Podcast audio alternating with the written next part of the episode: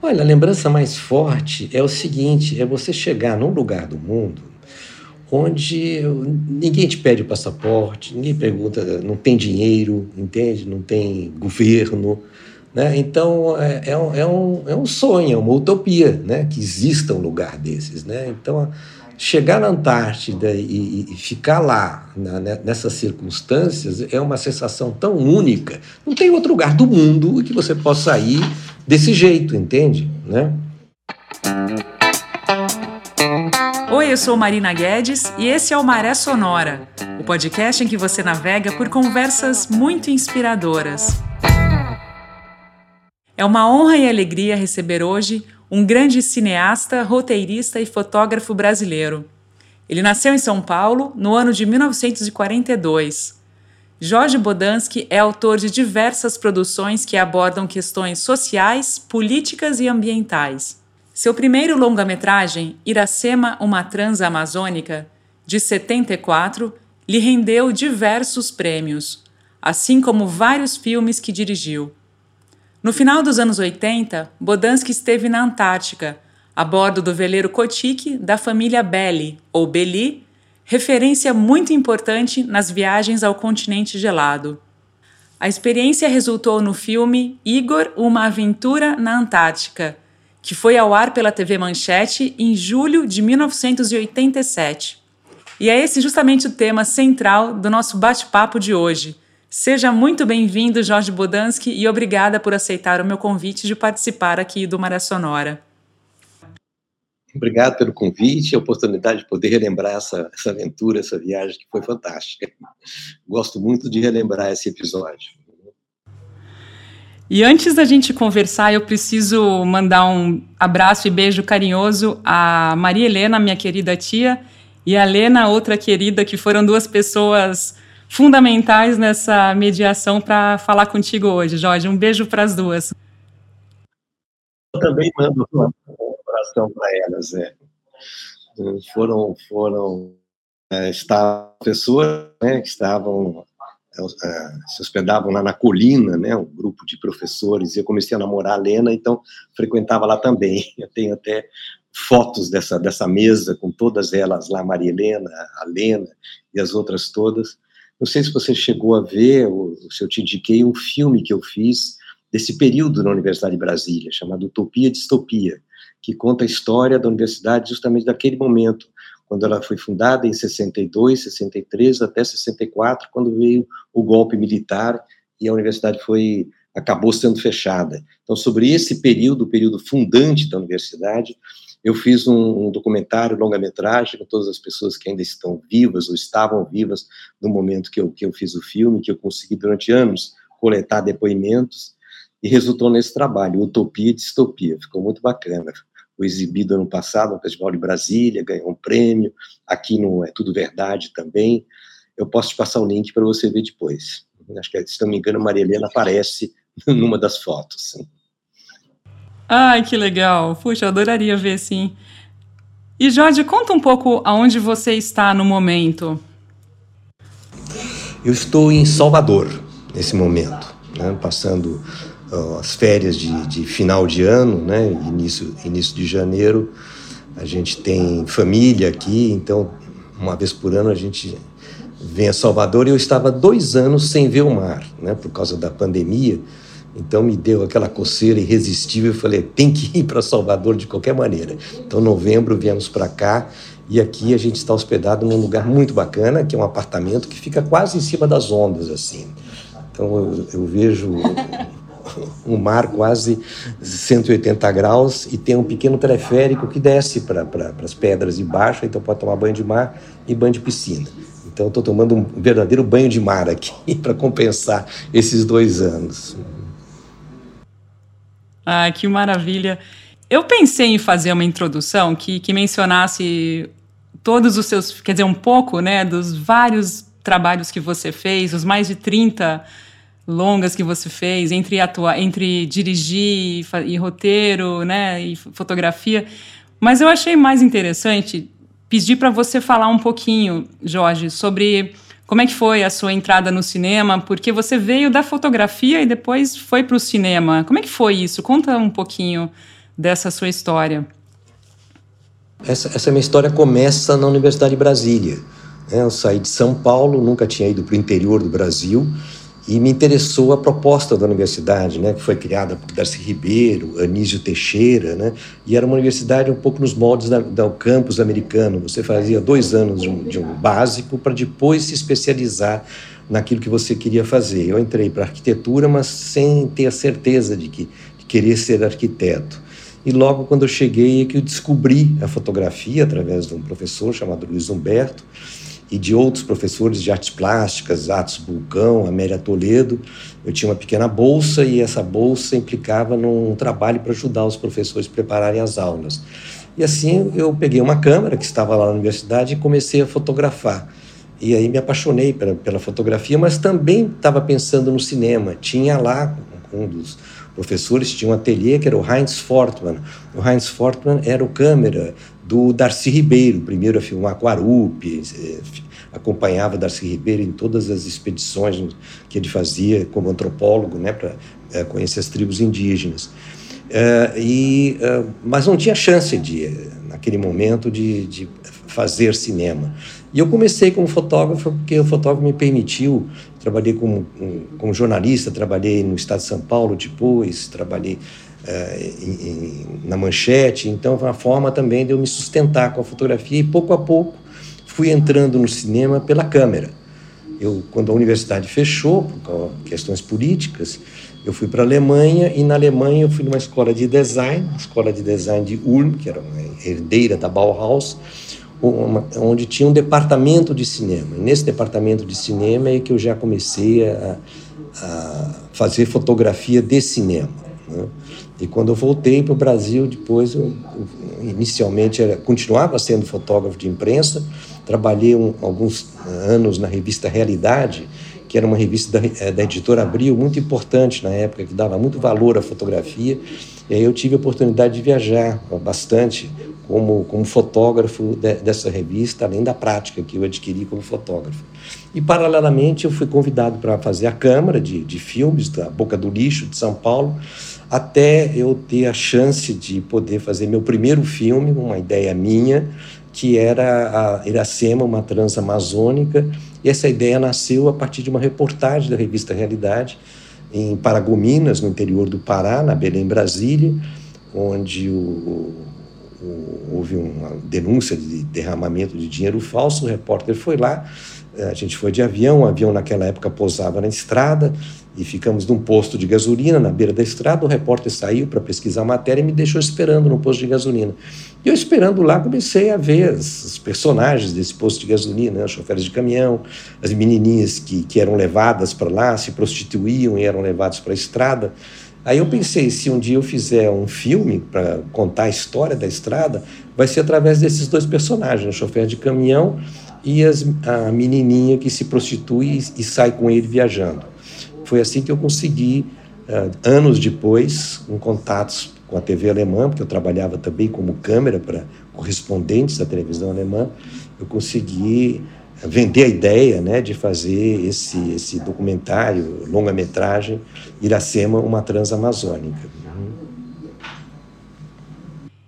Eu achei uma, um material nessa, nesse preparo para a nossa conversa de hoje. Eu estava lendo um material é um livro O Homem com a Câmera, né, da coleção Aplauso Cinema Brasil. E, é, e lá tem muita informação muito, muito interessante, inclusive que você é um velejador apaixonado, né? Eu não, não sabia disso, dessa sua paixão pela vela. Como é que começou isso, Jorge? Olha, isso começou com barquinhos à banheira. Desde criança eu gostava muito de, de barquinhos. Tinha aqueles barquinhos de metal que você punha um, um, um, uma flanelinha, né, que acendia um, um, tanquezinho com álcool, que fazia poc, poc, poc, esqueci como é que era o nome disso, né? Uma loucura, é perigosíssimo, imagine deixar uma criança brincando com, com álcool e chama. E, uh, então eu tinha esses barquinhos todos, e meus pais uh, compraram uma casa de campo na represa Guarapiranga, que naquela época era muito distante de São Paulo, então era uma casa de campo. E aí, quando, quando eles compraram a casa, tinha um, um, pequeno barco a remo embaixo, numa poita. A casa dava na beira da, da represa, com um terraço. No terraço você via a, a, água embaixo. E aí eu comecei remando E aí me apaixonei, eu vi os barcos velejando, estava louco para ter um, um, barco a vela, não tinha a menor condição, eu tinha é, 12, 13, 14 anos naquela época. E é, eu, por curiosidade, comprei uma, revista chamada How to Build 20 Boats, uma revista assim para construção amadora de barcos. E achei uma planta que eu disse, uh, isso é um barco que, que, é fácil de fazer, vou fazer, que era o Optimist. Só que naquela época o Optimist estava começando, isso foi no final dos anos eh, 50. Uh, ah, e eu, eu, por acaso, que escolhi o Optimist porque eu achei que era um barco fácil de fazer, porque ele não tinha proa, né? Uma proa cortada assim. Falei, ah, isso aí é mais, mais fácil de fazer. E uh, peguei as plantas do Optimist, fiz em tamanho um para um, levei para um marceneiro lá em São Paulo, pedi para ele cortar as madeiras todas. Naquela época, o compensado naval era uma coisa muito nova no Brasil, estava chegando, né? E aí uh, aluguei uma caminhonete, levei tudo para casa de campo, que não tinha nem luz elétrica, e na mão, com serrinha tico-tico e a chave de fenda na mão, eu montei este, esse Optimist, que eu posso dizer com certeza é o primeiro Optimist do Brasil. E uh, acontece o seguinte: minha mãe costurou a vela. E para facilitar para minha mãe, que não sabia, não era muito ligada nessa questão de costura, para facilitar o trabalho para ela, eu fiz a, a, a, desenhei a vela e não coloquei as talas, que eu achei que talar era uma frescura, não sei, só vai complicar. Coitada da minha mãe, deixa ela fazer a vela. Ela fez a vela sem as talas, eu antes não sabia qual era a razão dessas talas. E saí, comecei a dar minhas primeiras velejadas, e óbvio que o barco não andava contra o vento, não conseguia ir contra o vento. Aí passou um veleiro perto de mim e disse: Olha, você não tem tala na tua vela, assim você não vai conseguir velejar. Aí que eu percebi a função da tala, né? Voltei, pedi para minha mãe costurar as, as gavetinhas das talas e fiz as talas. E o barco andou. anos e anos eu fiquei velejando com esse optimista da represa Guarapiranga. Tem até fotos. Ah, no, no livro tem, se você ler o livro, tem uma foto que minha mãe tirou do optimista velejando lá na represa. É demais, eu achei, eu achei muito, muito bom. E você tem ou tinha um veleiro de 27 pés chamado Muiraquitã? Você ainda tem esse barco, Jorge? Não, não, não. Esse barco hoje é uma escola de vela que está na Baía de Botafogo. esse barco foi, foi. Eu tive esse barco quase 30 anos, né? Quando eu em 79 eu mudei para o Rio de Janeiro, casei com uma carioca, e eu já tinha, sempre tinha veleiro na represa Guarapiranga. Eu tive em óleo olímpico, depois eu tive um Lightning, muitos anos. E eh, quando eu fui para o Rio, aí falei, bom, estou agora na beira do mar, eu tenho que ter barco. comecei com um Velamar 22, que, lá na Marina da Glória, que é um da Cabrasmar, é um ótimo veleiro também, rápido, e muito bacana. E a gente tinha uma baia com dois barcos. Tinha o meu barco e do lado tinha um barco que achava o máximo, não sabia que barco era, eh, mas estava sempre fechado. E eu namorava o barco, puxa vida, eu queria uma vez entrar nesse barco. E aí falaram que o dono do barco não vinha, era muito chato, não sei o que. Um dia ele apareceu e eu perguntei: escuta, uh, uh, esse barco está à venda? E ele falou: sim, o barco está à venda. Eu não tinha entrado no barco, né? Era um Dufour francês de 27 pés. Imagina, era aquele casco que eu sonhava, um barco ideal, né? Um barco de família para passear, né? E eu comprei, acabei comprando o, barco por um preço muito barato, fiquei amigo do antigo dono do barco, o barco continuou na Marinha da Glória, e aí eu resolvi ir para Angra com, com amigos. Nós fomos para Angra dos Reis, nesse veleiro, e quando chegou em Angra, eu resolvi parar na Marina eh, de Bracuí, ficava um pouco depois de Angra, antes de Paraty. A marina era relativamente nova e eu parei o barco lá, pedi para uma pessoa conhecida que morava lá olhar o barco e o barco nunca mais saiu de Bracuí. Ficou 30 anos em Bracuí. É o paraíso absoluto aquilo, né? Aí fiquei velejando pela Baía de Angra, minhas eh, filhas nasceram, foram criadas praticamente no barco e era a minha casa de fim de semana. Depois comprei um, um pequeno apartamento, mas o gostoso mesmo era ficar no barco, né? Na, naquelas ilhas todas, ia muito para Ilha Grande, enfim. A Baía de Angra era um quintal de casa. Ah, que fantástico.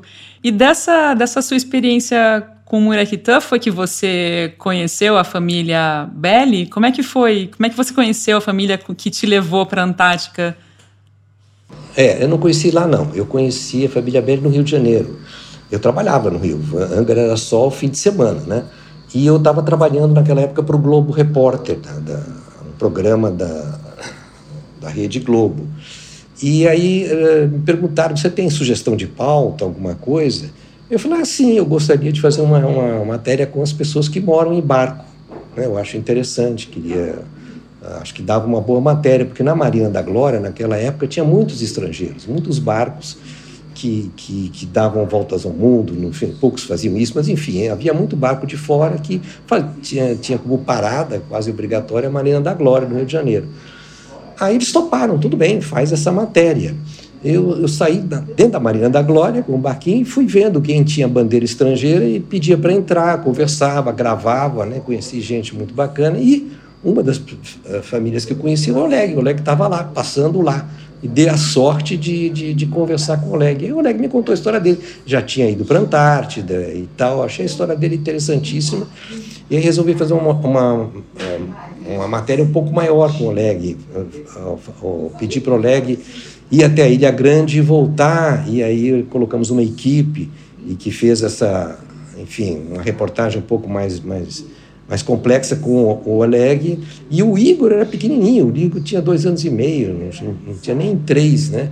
E o Igor acabou virando a estrela da reportagem, né? todo mundo curtiu o Igor.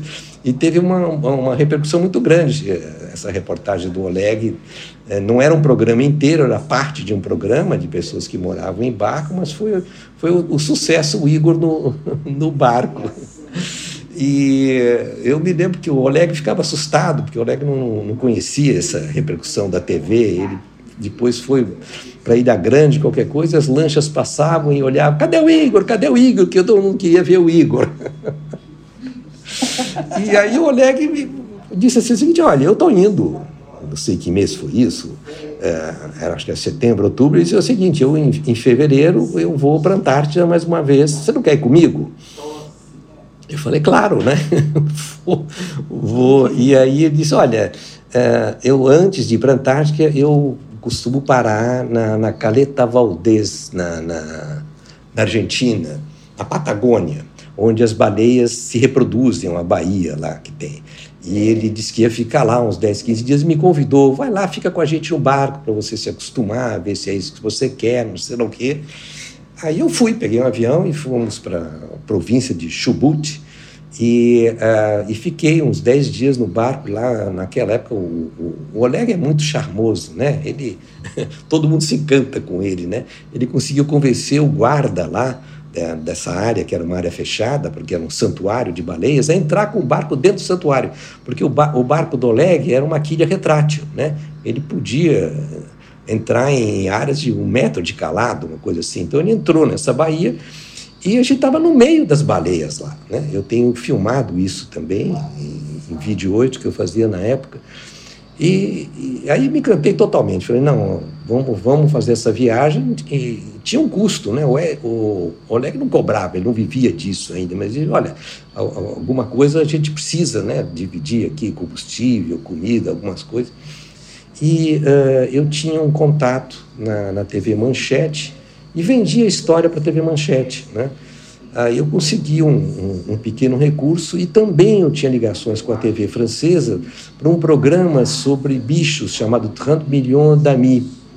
E eu vendi a ideia do seguinte: olha, porque o Oleg tinha me mostrado fotos do Igor brincando com pinguim foca. Falei: olha, vamos fazer um retrato dessa criança, né, que em vez de brincar com cachorro e gato, ela brinca com pinguim e foca.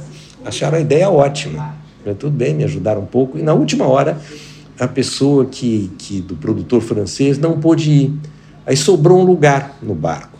Aí eu peguei a minha filha, que tinha 17 anos na época, Laís, hoje cineasta, né? De última hora, falei, vem aí. O Oleg falou, olha, só posso levar se já pessoas que não têm apendicite, porque se se inflamar o apendicite lá, morre, não tem, não tem condições. E a Laís tinha já uh, operado apendicite, ela já tinha. É, então estava na, na, na, situação ideal para ir. Então ela foi junto também. Aí fomos. Eu fui com um, um cameraman francês com quem eu trabalhava na época também e nos, nos incluímos na família do Oleg e fizemos essa viagem e que resultou uh, no, nesse filmezinho Igor uma aventura na Antártida e que eu também é, eu fiquei assim focando no Igor, mas eu não tinha história na cabeça, tinha a menor ideia o que, que ia resultar, né? E fui, fomos, fizendo viagem, fomos gravando, gravando, fazendo a viagem. Uh, não, não, tinha certeza se o Igor seria mesmo um personagem do filme ou não. Falei, primeiro o Oleg é uma pessoa interessante, né? Alguma coisa interessante vai sair daí. E uh, quando eu voltei, eu tenho uma prima que já faleceu, a Silvia Ortoff, que é autora de, de livros infantis. E eu mostrei o material para ela, falei, olha, vê se você consegue extrair uma história a partir dessas imagens. Ela estudou as imagens e fez esse roteiro, esse texto todo em versos, né, que está no filme. E aí eu montei o filme em função da história que ela montou a partir das imagens. Né? Então, essa história, na realidade, não aconteceu dessa maneira, ela foi montada a partir das imagens que eu tinha. Ah, que legal você falar, porque eu estava pensando justamente como é que tinha sido, é, é, se você tinha essa ideia já na cabeça de fazer algo com o Igor como é, tema central, né, focando nele, como é que nasceu? Eu tinha pensado em te perguntar justamente isso, né? Como é que rolou essa essa ideia e também o filme, como você bem falou, ele tem essas narrativas, esses poemas que às vezes rimam também, né? É uma graça, é uma obra muito linda que eu recomendo muito que as pessoas, não só crianças como adultos, assistam, porque é de uma sensibilidade muito muito linda, assim. Eu gostaria de te dar os parabéns. Quando eu vi da primeira vez que eu estava entrevistando, pra, preparando, né, para entrevistar o Igor, que a gente fez um podcast aqui com ele o ano passado, que foi muito legal, foi sensacional. Ele de uma humildade assim tremenda, de uma simpatia absurda também. Então eu assisti e falei, puxa, que graça, né, esse filme. E ele foi ao ar, Jorge, foi em 87, é isso mesmo? Julho de 87 pela TV Manchete e, e depois foi veiculado em outros lugares. Como é que foi a, a, a apresentação dele? Ele foi veiculado na Manchete e também na França depois, nesse programa chamado 30 Millions d'Amis, que, se não me engano, existe até hoje na FR3. É, aliás, a FR3 se transformou depois no canal Arte.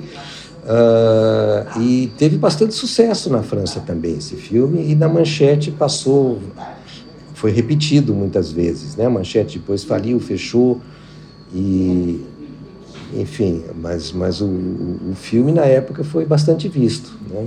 Eu nunca consegui lançar ele em DVD, porque a empresa que, que, com quem eu trabalhava na época não quis, ficou com medo, falou: a gente não tem autorização para DVD, isso pode dar problema. Eu falei: não, faz, refaz o contrato com o Alegre, não sei lá o quê. Enfim, ficou essa, essa dúvida e acabou não, não sendo feito um DVD dele. Mas você pode fazer ainda, né?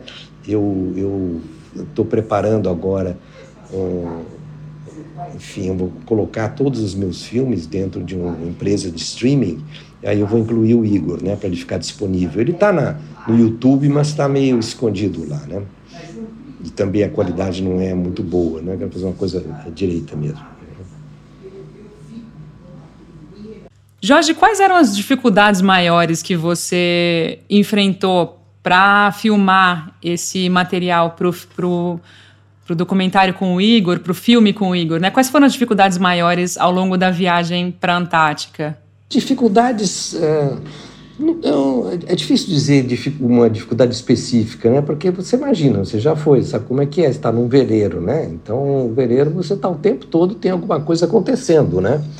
E. Uh, eu diria o seguinte, nós tínhamos a, a, dificuldade era uma questão do naquela época a gente fez em vídeo e o vídeo ainda era muito pesado, era em uma TIC. Uma TIC tinha uma câmera separada do gravador por cabo, né? E esse cabo frequentemente ele dava, ele não, ele, ele interrompia, se começava a filmar e não dava certo. E outra também é o seguinte, a questão da, da, da temperatura que deixava as lentes embaçadas. Então a gente deixava a câmera dentro do barco, quando tirava, levava uns 10, 15 minutos para desembaçar a lente e ela se, se, se, aclimatava, vamos dizer, ao frio fora. Cada vez que entrava e saía, tinha, tinha esse delay da câmera, né? Isso atrapalhava bastante. E eu tinha uma câmera vídeo 8 que eu levei junto. E essa vídeo 8 eu deixava fora. Quer dizer, se acontecia alguma coisa rapidamente, eu estava com, com a vídeo 8 já do lado de fora do barco, que, que, funcionava sempre, né? A outra câmera tinha esse negócio de embaçar a lente, além do mais, o cabo era uma questão de sorte quando ele funcionava e não funcionava. E, Mas deu, deu para fazer direitinho. Na realidade, isso não, não, impediu de fazer as coisas. O engraçado é o seguinte, porque as coisas aconteciam inesperadamente, né? Tava lá, deitado no barco, não sei o que, de repente alguém grita, olha uma baleia, olha não sei o quê, olha um iceberg em forma de cisne, vem correndo. Então, o tempo todo a gente era sobressaltado por alguma coisa que estava acontecendo e o filme era feito disso, desses momentos, né? E teve alguma situação, porque quando a gente está num veleiro, né, geralmente a gente tem que fazer aquela dupla função, né? Você está na função de fotografar, mas tem uma hora que tem que ajudar também alguma coisa com a, com a, navegação. Você, você se viu em alguma situação que você teve que parar de filmar para ajudar de alguma forma a bordo? Sim, é, algumas vezes, sim, algumas vezes. Mas ah, isso não atrapalhou, né? A gente sempre conseguia eh, filmar. Só que é uma coisa assim, né? Às vezes aconteciam coisas que a gente perdia, porque você não pode voltar atrás e dizer, olha, agora volta aí. Não, não tem. As coisas vinham acontecendo, você perder, perdeu, tem que fazer outra, né? Mas como aconteciam muitas coisas, a gente ia filmando, né? Uhum.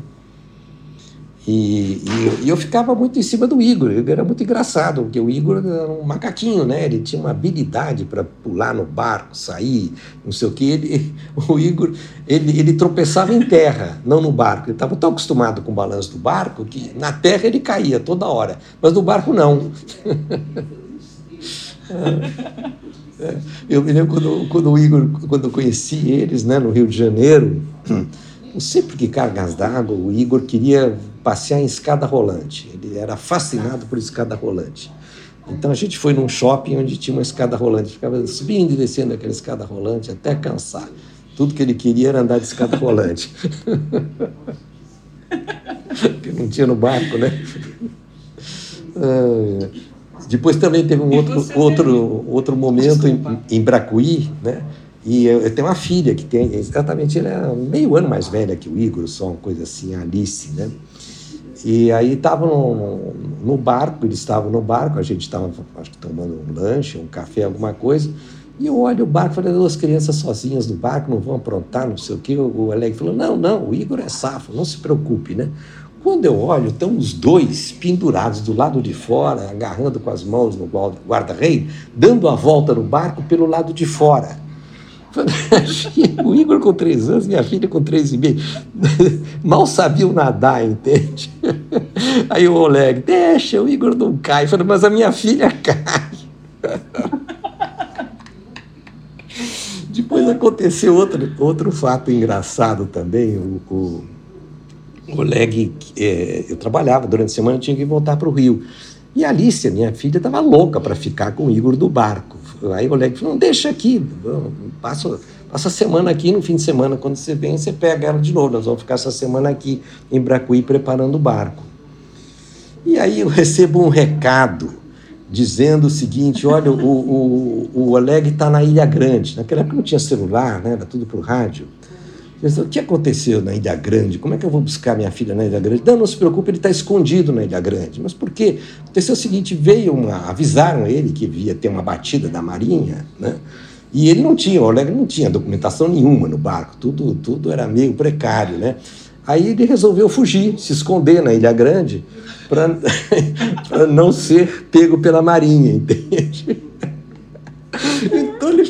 Esse fim de semana que eu deveria buscar minha filha, escondido na Ilha Grande, eu não sabia onde ele estava. Eu falei, ai meu Deus, de repente ele viajou e minha filha está no barco, como é que vai voltar? Aí uns dois dias depois ele volta da Ilha Grande para Bracuí trazendo a menina, né? Mas ó, a gente ficou assim, realmente desesperado de saber onde é que eles estão. é essa, essa desenvoltura que as crianças que, que vivem embarcada adquirem é sensacional, né? Impressionante. Na hora de pilotar o Ding também, tem até uma imagem muito bonitinha do Igor pilotando o Ding a certa altura no, no documentário. É muito, muito legal, é incrível, né? A autonomia. São os filhos é. do Jérôme, os filhos do Jérôme Ponce, né? Que a gente encontrou lá na Antártica, né? Que, que saíam, imagina, as crianças saíam sozinhas de Ding, né? E iam lá para as ilhas, sei lá, né? Imagine que, que loucura. Se um dingue vira né, na, naquela água de, de 1, 2 graus, né? O Oleg mesmo disse: se cair na água, não vou nem pegar, porque está morto, porque ninguém sobrevive mais que três minutos. Entende? E como é que foram esses encontros com, com Jerome, com a Célia Ponce, que também são duas pessoas, é, referências sensacionais na, nas navegações para a Antártica, naquela, na época, né, dos... O Jerome saiu em 69 para Volta ao Mundo com o Gerard e depois as viagens com a Célia, enfim, como é que foram as, os seus encontros com eles na, ao longo das viagens? É, eu não conhecia muito, mas sabia que o Jerome era uma lenda, né? E aí o Oleg tinha combinado de encontrar o Jerome, né? Então eles, eles acabaram se encontrando e aí, aí eh, juntamos os barcos, foi uma festa, porque as crianças, né, tinham crianças para brincar, né? Porque você imagina uma criança uh, sozinha no barco, né? Uh, louca para encontrar outras crianças que não tinham, né? E aí uh, isso está filmado naquele making off, né? A gente dentro do barco do Jerome, e todo mundo gritando e comendo e tomando vinho, né? E as crianças brincando. Eu me lembro que eu fiquei muito impressionado com a sujeira do barco do Jerome, daqueles franceses que não tomam banho, né? A sábia era toda bonita na imagem, mas pessoalmente era suja, aquela mão preta assim. De... Eram muito simpáticos, né? Mas era uma, uma, uma, sujeira. O barco ficava até com medo de comer lá, de tanta sujeira, que me impressionou muito.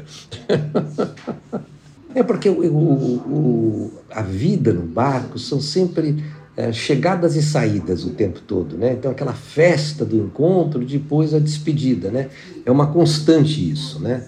Quer dizer, quando a gente encontrou o Jerome, depois na, na base, nas bases, né?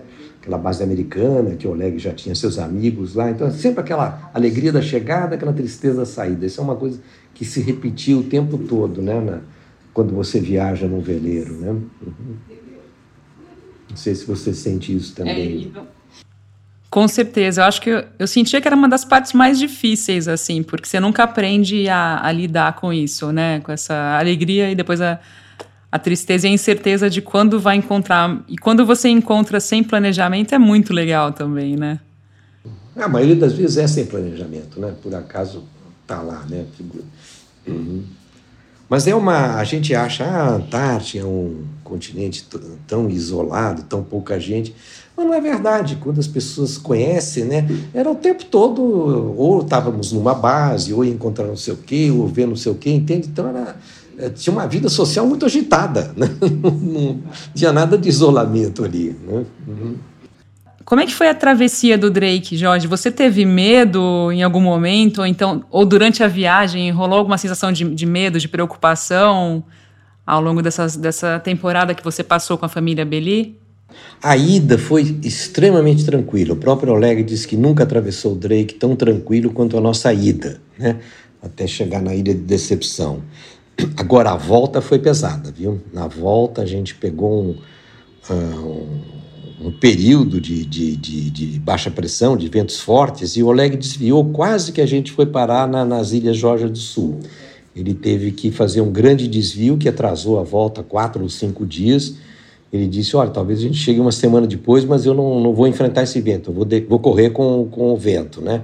Aí deixou o barco correndo e eram ondas gigantescas, a gente nem saía. Eu passei vários dias sem sair, porque não dava nem para andar no barco, assim, porque subia a sensação que tinha que as ondas tinham quatro ou seis metros, era um tobogã, dia e noite aquele tobogã, não dava para comer nada, não dava para fazer nada, e depois passou, naturalmente, né? Aí voltamos para voltar ao nosso rumo original, para entrar no canal de Beagle. Mas foi, foi emocionante. Não deu nem para filmar, eu não tinha condição de, de, de, pegar uma câmera na mão. Não, não diria nem medo, porque o Oleg passava uma, uma segurança enorme para a gente. Né? Ele levava tudo na brincadeira. Enquanto a gente estava vomitando, se esborrachando dentro do barco, ele estava comendo macarrão alegre, rindo, entende? Contando piada. Né? o Oleg passava uma tranquilidade muito grande, né, realmente. Isso no, no, nos dava uma sensação muito, muito boa de segurança. Então, na realidade, para ser sincero, não senti pânico nenhuma vez. Mas difícil em termos, desconfortável, eu diria assim. O barco se comportou muito bem, né? Era um barco fantástico, esse barco de aço do, do Oleg, né? Damian, né, que era o barco. Né? O mesmo barco que o Jerome tinha, eram barcos gêmeos. Uhum. Depois é que o Oleg construiu, anos depois é que ele construiu o barco novo dele, que é esse que está até hoje aí, né, na mão do Igor. Teve um aspecto muito legal do filme também, que era justamente mostrar os icebergs. Você falou da, da formação de, da forma de um que era de um cisne, né? Você, se, você se lembra como é que foi ver um iceberg pela primeira vez bem perto, assim? Você tem essa recordação até hoje? Lembro, lembro. Foi quando a gente estava chegando na Ilha de Decepção, a gente antes passou por alguns icebergs, a distância, né? Me impressionou o tamanho, né? Parecia uma rocha gigantesca, assim, né? Uhum. Mas aí não chegamos perto, né? passou ao largo, né? Os icebergs que a gente chegou mais perto foi depois já dentro da península, né? Uhum. Teve um, um, lance, acho que está escrito no meu livro, não sei se eu botei lá, já há tempo que eu não vejo o livro, esse que você leu, né? que a gente entrou numa base inglesa, que eu esqueci agora o nome da base, mas é fácil de ver pelo mapa, né? E a Oleg olha, esses são muito jovens os rapazes que estão nessa base, e eles passaram o inverno aí, e a, minha filha, né, 17 anos, no, no auge da, da, da, juventude, né, falou, Laís, toma cuidado que a meninada tá, tá vai ficar de olho em você, né?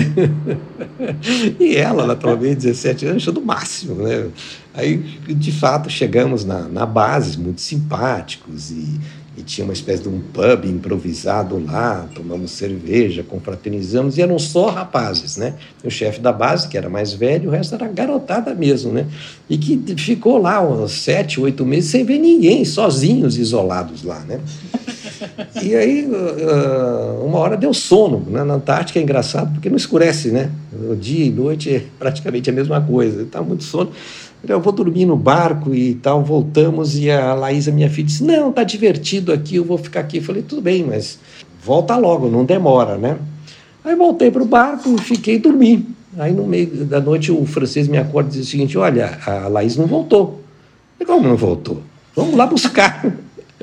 e você que, que me acordou vai me ajudar. Pegamos o botinho para voltar para a base, porque o barco ancorou um pouco distante da base. Não muito, mas um, um pouco distante.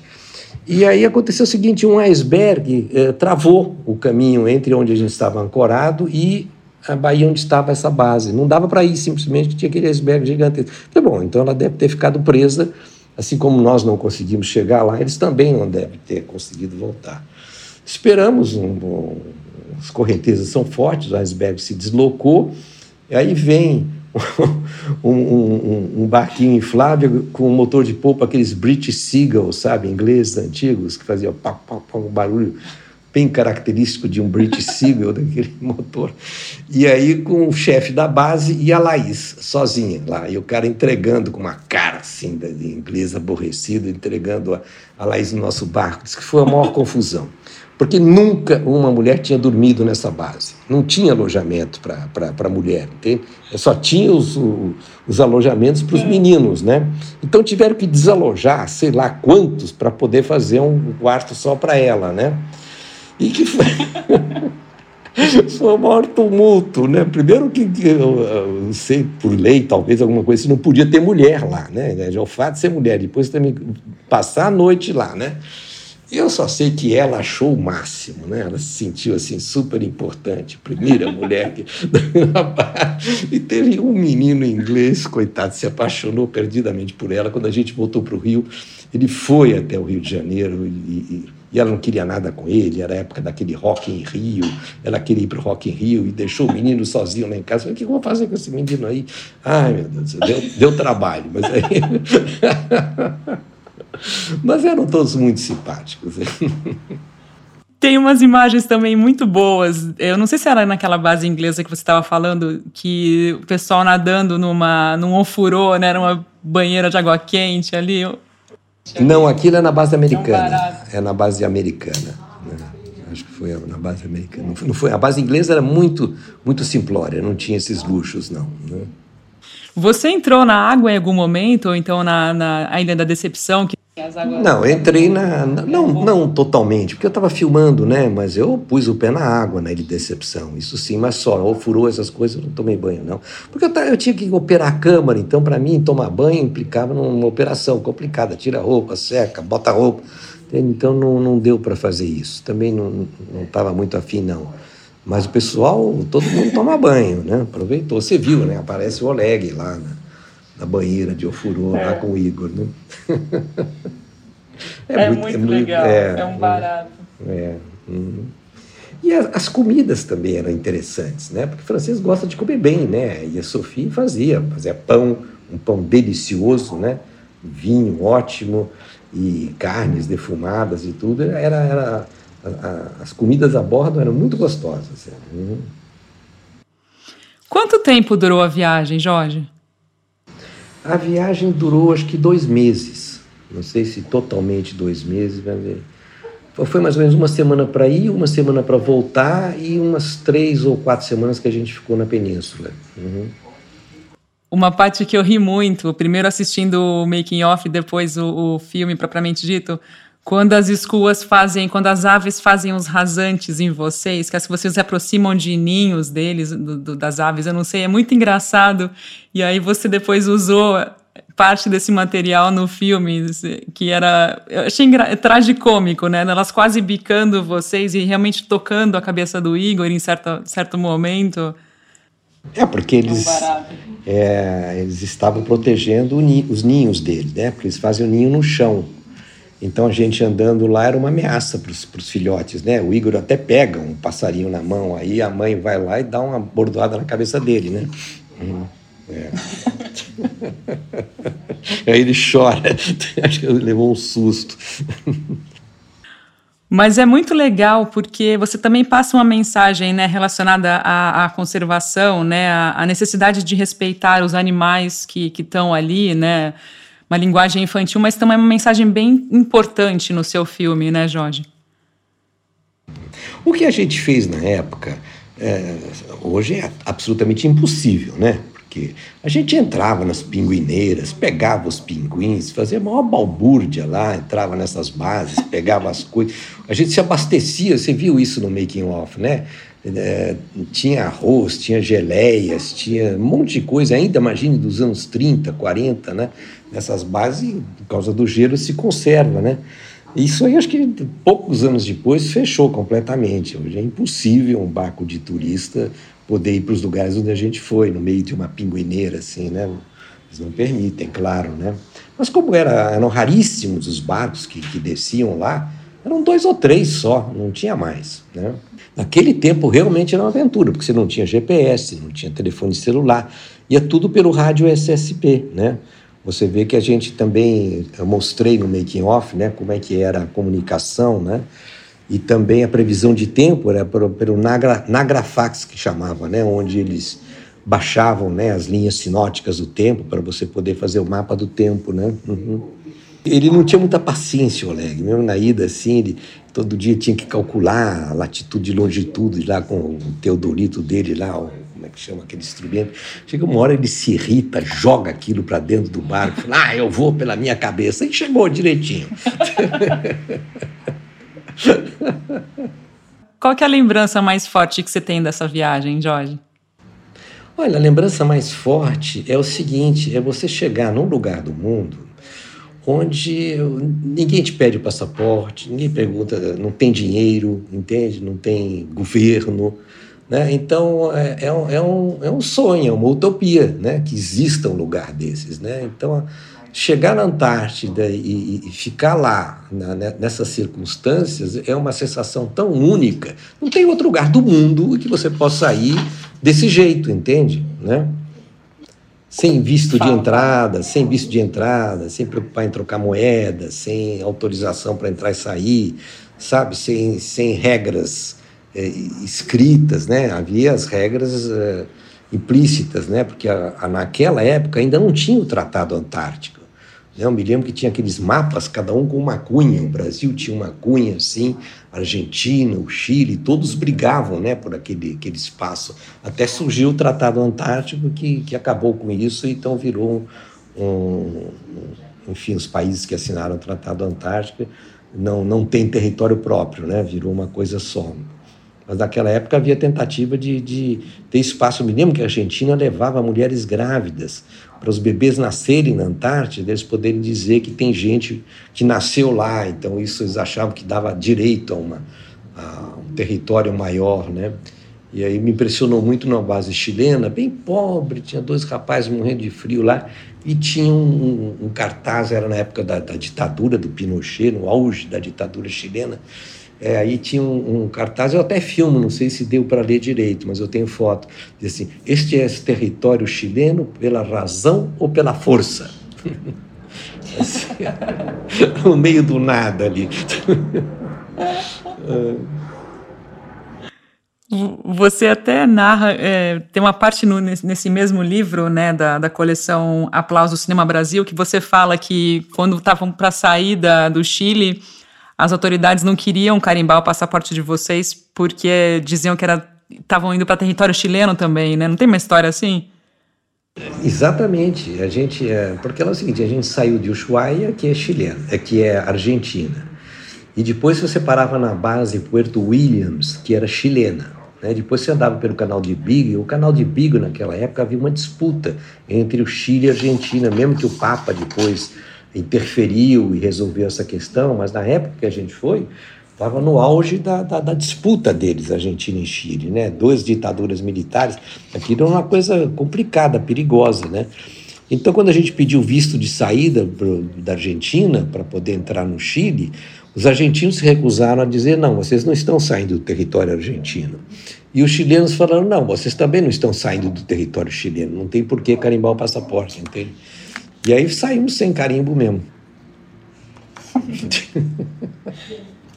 Naquele tempo, né, isso foi no meio dos anos 80, o Ushuaia era uma prisão da ditadura chilena. A prisão mais barra pesada era lá em Ushuaia, não era um lugar turístico. E não tinha voos civis para Ushuaia, era só um avião militar que, que levava lá. Então a gente tinha que, que comprar a passagem da, pela aeronáutica argentina, né? E era um avião militar mesmo. E aí o seguinte, nós tínhamos muito material, muito equipamento, era um avião pequeno, acho que cabia 20 passageiros, uma coisa assim, não me lembro que era um avião militar daqueles que bancos de, laterais, né? Não era banco de passageiros, você, você ia lá naquilo. E uh, só permitiram a gente, cada um, levar 20 quilos. A gente tinha quase 200 quilos de equipamento ali. Aí a gente falou pro, pro cara lá, muito simpático até o oficial, disse, olha, como é que 20 quilos? E, e aí, como é que vão fazer? Ele disse, não, pode deixar. Aí ele pediu para cada passageiro segurar no colo uns 20 quilos. Aí ele distribuiu os 200 quilos entre 10 passageiros Nossa. e deu. O pessoal topou, foi muito bacana, né? Foi assim que a gente chegou lá. Vocês tinham que, que mencionar na, como, como agradecimentos, né, para a galera depois nos créditos, né? é, e não tinha nada em Ushuaia, nada, nada, nada. Né? Muito bonita, naturalmente, mas primeiro aquele clima pesado, né? Uma prisão, né? Não era um lugar bonito de ficar, né? E a volta também aconteceu o seguinte, né? Foi com a gente também o Andrés Wiedemann, um amigo meu, é, que, que também consegui colocar no barco, e, é, e ele era um empresário na Alemanha, ele tinha a gente tinha que estar tá, depois do carnaval a gente tinha que ter voltar. E a gente chegou exatamente no feriado de carnaval a gente chegou em Ushuaia. E eu me lembro estava o barco ancora lá quase que do lado do, do aeroporto eu tava, a gente chegou do meio de tarde, passou a noite, manhã do dia seguinte, eu ainda comentei assim com o Oleg, falei, Oleg, que engraçado, não, não vi nenhum avião pousando, não tem ninguém nesse aeroporto. Eu falei, não, isso é assim mesmo, tem dias que não tem avião, não sei o quê. Bom, quando a gente foi se informar, o aeroporto estava fechado. Vocês não sabem, tem reforma o aeroporto, não tem mais aeroporto. Não. Tem que pegar lá em. Não sei qual é o nome dessa cidade, não sei o que, grande. Tinha uma cidade assim, uns 200 ou 300 quilômetros de distância, que os, os aviões que iam para Ushuaia estavam todos posando lá. O cara falou, mas nossa, nós vamos perder o nosso avião, vai ser um... E naquele tempo não tinha informação nenhuma, não tinha telefone, não tinha como... Eu só sei que a gente conseguiu uma Kombi, para nos levar nesse, nesse outro aeroporto. Eu teria no mapa, eu poderia te ver onde é exatamente. E a Kombi furou o pneu, a barra de direção quebrou, aconteceu de tudo. Bom, enfim, a gente conseguiu chegar, sei lá, 10 horas depois da informação que a gente tinha que o avião ia partir, mas só que o avião atrasou tanto que a gente ainda conseguiu pegar esse avião, né? É, assim voltamos. Que figura! É. Ai. Mas assim, a gente parado de bobeira um dia e meio lá e ninguém sacou que o aeroporto estava fechado. Todo mundo achava que era assim mesmo, pouca gente, pouco movimento. Depois dessa viagem, Jorge, você voltou para a Antártica alguma vez ou foi, ou foi ou não? Não, não, não. Eu, eu fui para o Ártico, né? Também fazendo o Globo Repórter. O tema era caça à baleia branca, porque os esquimós ah. eles podiam caçar a baleia branca dentro dos rituais deles. Tinha uma cota de baleia brancas. Então eu também vendi essa pauta no Globo Repórter e eu fui, fui não chegou a entrar no Círculo Polar Ártico, mas era ao, ao norte do, do, Canadá, né, na Baffin Island, que chamava.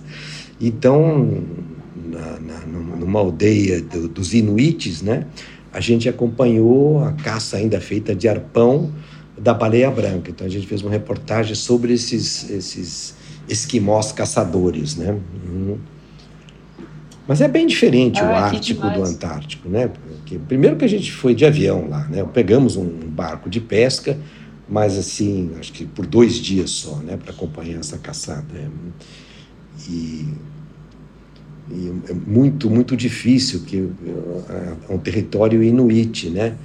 E eles é, são muito ressabiados, né? Na época não, não permitiam turismo, cobravam muito caro por tudo. Então levou muito, muitos dias até, vamos dizer, se estabelecer um relacionamento com eles, eles terem confiança no trabalho da gente. Mas depois é como o índio brasileiro, né? Iguaizinhos no fundo, né? Depois que quebra aquela, aquela desconfiança, são amabilíssimos, aí você pode fazer tudo. É. Mas é um horror a caça da baleia, né? Eles pegam aquele bicho, matam e comem cru na hora lá, né? Uhum. Nossa. Uhum. E, e aí eu não eu precisava de, de imagens da, da baleia dentro da água, não tínhamos mergulhador, não tinha nada a fazer isso. Aí o meu assistente, na época, o Silvestre Campi, que é um grande aventureiro também, que morava em Washington, conhecia bem Nova York, foi ele que organizou essa parte técnica da viagem. Ele disse: Não, tem um aquário de Nova York, tem uma, uma baleia branca lá, vamos lá filmar no aquário. E aí não, tinha muito pouco tempo para voltar e não, não conseguia permissão para filmar no aquário, mas eu tinha essa câmera vídeo 8, eu fui com a câmera vídeo 8 como se fosse um amador e filmamos através do vidro, vídeo a baleia, ótimas imagens da baleia, né? Aí os caras da Globo falaram, como que vocês mergulharam no ar para essas imagens da baleia? Eu não falei nada, que a gente filmou do aquário, né?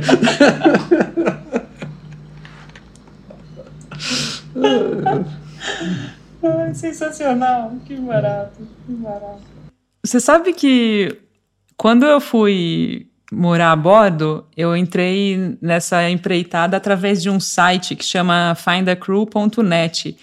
Uma das primeiras pessoas com quem eu falei foi justamente o pai do, do Silvestre, acredita? O Joaquim, que ele ah, sim, Joaquim. o pai do Joaquim. O Joaquim é famoso. O, Joaquim, é o mesmo barco é? do Oleg. Eles tinham o mesmo barco, Damian. E o, o Joaquim tem esse barco até hoje, né? Eu estou em contato com, com o Silvestre, né? O Silvestre uh, filma para aquele canal off. Ele, ele voa de para, parapente com motor, sabe? E, e o pai dele passou agora essa pandemia toda também num lugar lá na, na, no, no leste asiático, não sei aonde, uh, e sem dinheiro, todo lá e reformando o barco. Eu nem, nem sei o que, que aconteceu agora com o pai dele, mas está vivo, está com o mesmo barco, a, a, vivendo no barco. Uhum. É, eu, eu Joaquim, eu comecei, a conversar com ele para que ele estava ele tava buscando tripulação, né, através desse site. e acabou não, não, não dando certo data, tal, porque ele queria só para abril do ano seguinte, isso era em 2016, né? E eu tava na pilha de, de sair rápido tal. Eu até mantive contato com ele, porque é muito um barato, assim. Ele tá, tá realmente na Ásia, né? Eu acompanho a trajetória dele até hoje. E ele é. foi feito um documentário sobre ele. Eu não sei quem fez, eu vi uma série que fizeram sobre ele. Uh, recente, pouquinho antes da pandemia.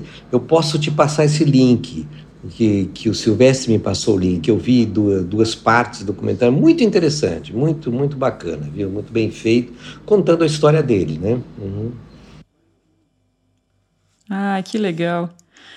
Jorge, tem uma, uma pergunta que eu, que eu gostaria de te fazer. A gente está caminhando aí para o final do nosso bate-papo.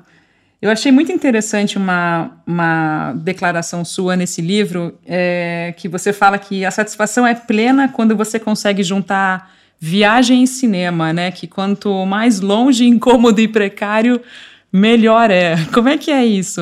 Eu queria te pedir para comentar sobre isso. É, porque é, o, o, prazer da aventura, né? Está é, justamente, vamos dizer, na, nas, nos imprevistos que você enfrenta, né? Então, o cinema é exatamente isso também, é uma aventura, são um imprevisto atrás do outro, né? Então, quando junta o, imprevisto da aventura com o imprevisto do cinema, é, eu acho o maior barato. Né? É desesperador, mas é altamente, é uma adrenalina muito boa, né? É. Bom, Jorge, a gente falou até agora sobre essa experiência na Antártica. Eu queria, para encerrar o nosso bate-papo, saber o que, que você está fazendo atualmente, o que, que vem pela frente aí de produção. Imagino que você esteja fazendo várias coisas ao mesmo tempo. O que, que você pode contar sobre o seu presente e futuro? o, presente e o futuro próximo é um filme que eu comecei antes da pandemia ainda, sobre a questão do mercúrio nos rios da Amazônia. É, e Estou fazendo isso junto com uma equipe médica da Fiocruz e um médico de Santarém, né, que chama-se Eric Jensen, e que pesquisa isso já há algum tempo. E é, a gente, o filme chama-se é, Amazônia, a Nova Minamata. Minamata porque é uma baía no Japão, né, uma vila de pescadores, que nos anos 50 tinha uma indústria química que jogou mercúrio na, no oceano e os peixes adquiriram esse mercúrio e, eh, consequentemente, as pessoas. E naquela época não se sabia os efeitos do mercúrio, né, que são distúrbios neurológicos irreversíveis. Então, Minamata ficou muito conhecida com essa questão do, do mercúrio, né? E aí a gente faz uma comparação do que aconteceu na época em Minamata, o que está começando a acontecer agora na Amazônia, em função do mercúrio jogado pelo garimpo, e não só pelo garimpo nos rios da Amazônia, né? principalmente junto às aldeias ribeirinhas, né? dos índios e dos, dos, dos caboclos ribeirinhos. Né? Então, é esse trabalho que eu estou finalizando agora. Né? É um filme, é um projeto grande, já tem alguns anos que eu estou trabalhando nele e com, com, vários desdobramentos, né? E a gente pretende eh, lançar o filme agora em março na convenção de Minamata, né? Que é uma convenção da ONU, os, os países signatários dessa convenção de Minamata se comprometeram até 2030 a eliminar o mercúrio, né? É, não utilizar mais o mercúrio, coisa que não, não está acontecendo, evidentemente. Foi um super prazer falar contigo. Parabéns pelo lindo trabalho e pela sua trajetória tão importante aí documentando temas tão difíceis, né, e tão infelizmente tão presentes no nosso cenário aí de conservação aquém do desejado. Parabéns, Jorge. Muito, muito obrigada, viu? Tá bom, depois me avisa quando ficar pronto. divulgar. Bom, eu tinha dito na parte final da conversa com o Luciano Candizani, que foi o último convidado antes do Bodansky, que a gente ia começar a pedir aos convidados que sugerissem músicas para encerrar os episódios aqui no Maré Sonora. Só que tem um detalhe que o meu querido amigo e parceiro aqui do podcast, o Ciro Neto, me lembrou, que são os direitos autorais. Então essa ideia vai ter que ficar na gaveta um pouco, eu não vou poder seguir adiante porque eu não tenho os direitos autorais das músicas que os convidados Eventualmente vão sugerir, mas novidades devem vir por aí. Fiquem atentos, aguardem que logo mais a gente comunica tudo por aqui. Bom, e assim a gente encerra esse episódio. Obrigada por acompanhar mais uma conversa por aqui. E se você gostou e quer nos ajudar, é só fazer uma contribuição por meio do nosso Pix, podcastmariasonora.gmail.com. Aos que vivem fora do Brasil também é possível participar. Assine por um valor mensal e o link para isso está na descrição deste episódio. O Maré Sonora é um oferecimento do Café do Luiz, o café que celebra a amizade e os bons momentos. Encomende o seu de qualquer lugar do Brasil pelo perfil no Instagram, arroba Café do Luiz. E eu volto na próxima segunda-feira com um episódio inédito por aqui. Até lá, tenha uma ótima semana e bons ventos!